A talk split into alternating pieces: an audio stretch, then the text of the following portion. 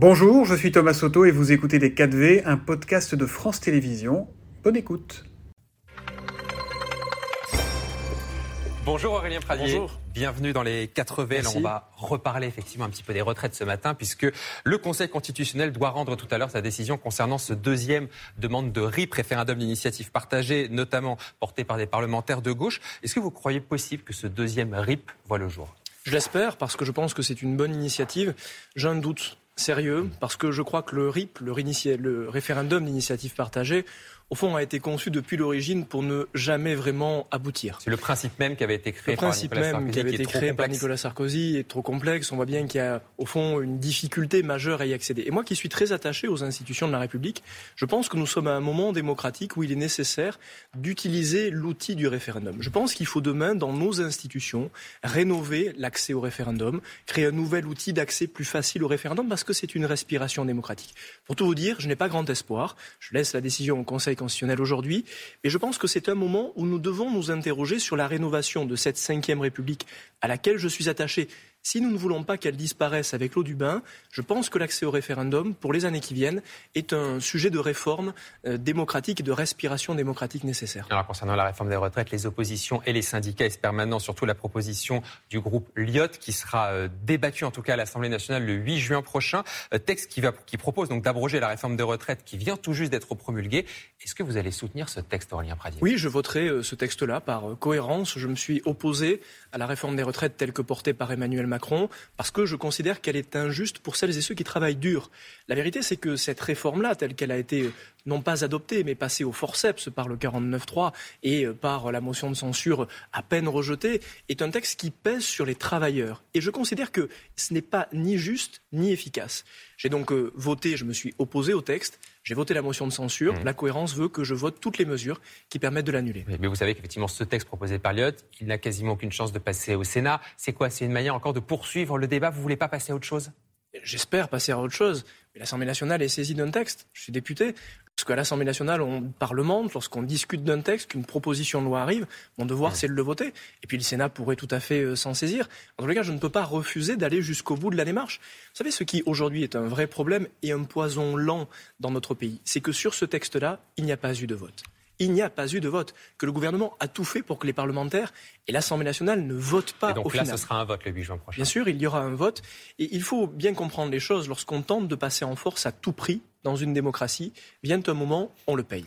Alors votre opposition, en tout cas, aura été euh, remarquée, y compris au-delà de nos frontières, puisque même la BBC, la euh, télévision britannique publique, vous consacre un portrait intitulé, on l'a traduit, euh, c'était en anglais effectivement, Aurélien Pradi est l'étoile montante qui bouscule la politique française.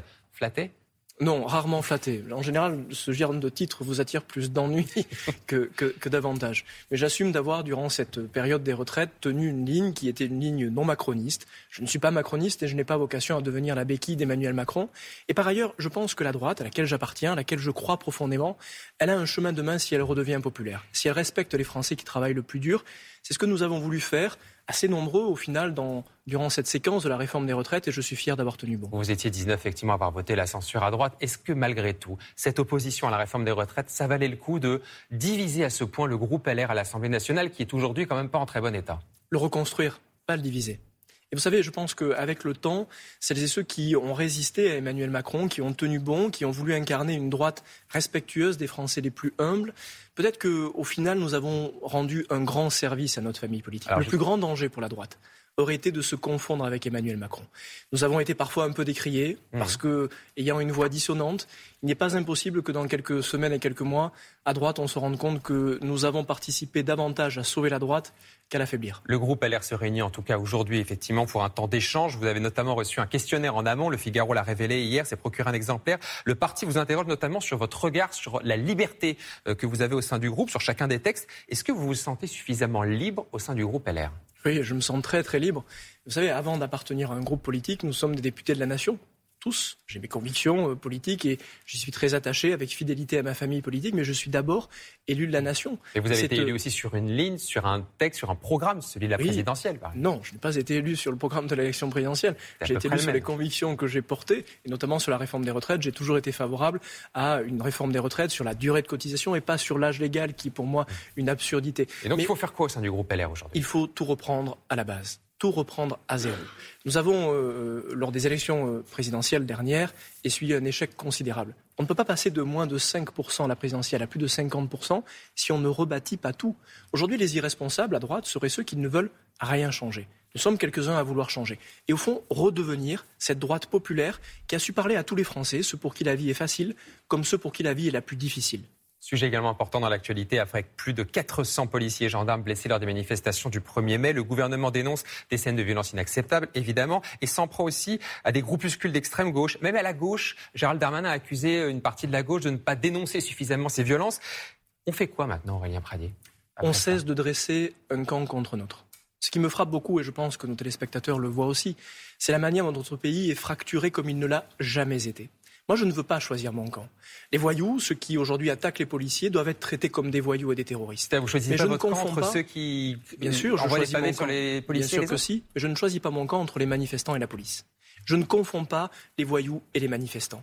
Je ne confonds pas le camp de l'ordre et le camp du désordre. Ce que je veux dire par là, c'est que les policiers et les gendarmes auront toujours à leur côté pour les soutenir. Les scènes de violence que nous avons vues, elles sont absolument inacceptables.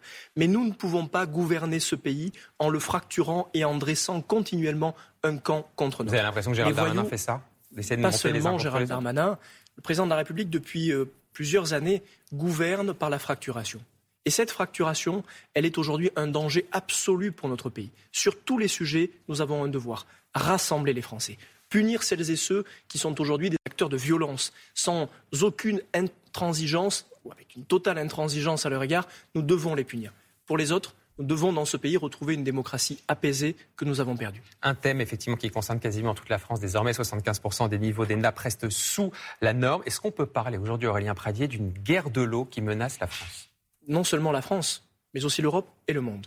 Cette question de l'eau est une question absolument gigantesque. Et j'appelle tous les responsables politiques, le président de la République lui-même, à faire de cette question de l'eau un projet national ambitieux. Il y a déjà un, plan eau qui a été mais qui est très présenté récemment. La question de l'eau est absolument centrale. Elle est d'ailleurs la première question écologique, bien avant l'interdiction des barbecues et des piscines individuelles. Le vrai sujet, c'est l'accès à l'eau. Nous sommes un pays dans lequel nous retraitons moins d'un pour cent des eaux usées. Israël retraite plus de 90% des eaux usées. L'Espagne, plus de 14%. on les traite, mais on ne les réutilise pas, ces eaux On ne les réutilise pas, notamment pour notre agriculture. Nous sommes un pays dans lequel nous maltraitons notre accès aux mers et aux océans. Cette question de l'eau est une question civilisationnelle, économique, sociale, politique gigantesque.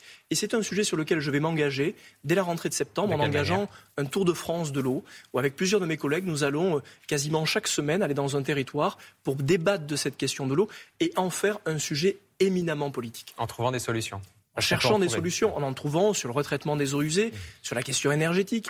Nous parlons beaucoup des énergies renouvelables. Nous oublions que l'eau est aussi une énergie renouvelable.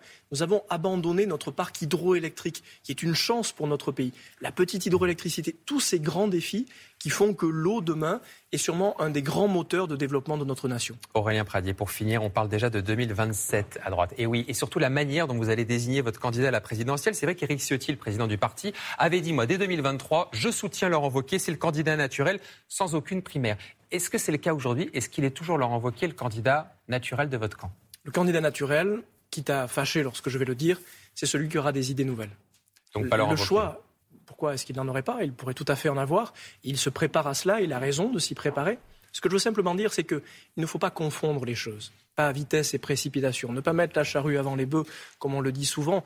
La droite ne se rebâtira demain que si elle est capable de parler à tous les Français. Qu'avons-nous à dire sur les salaires? Qu'avons-nous à dire sur le travail? Qu'avons-nous à dire sur la santé, sur l'écologie, sur tous ces sujets? Si la droite ne pense rien de nouveau, elle disparaîtra, quel que soit le candidat. Et donc, est-ce qu'on doit modifier les statuts dès maintenant, comme le souhaite Eric Ciotti, pour oublier cette histoire de primaire? Ça ne me paraît pas urgent. C'est un détail. La question des statuts, est absolument un détail au regard de la question des idées.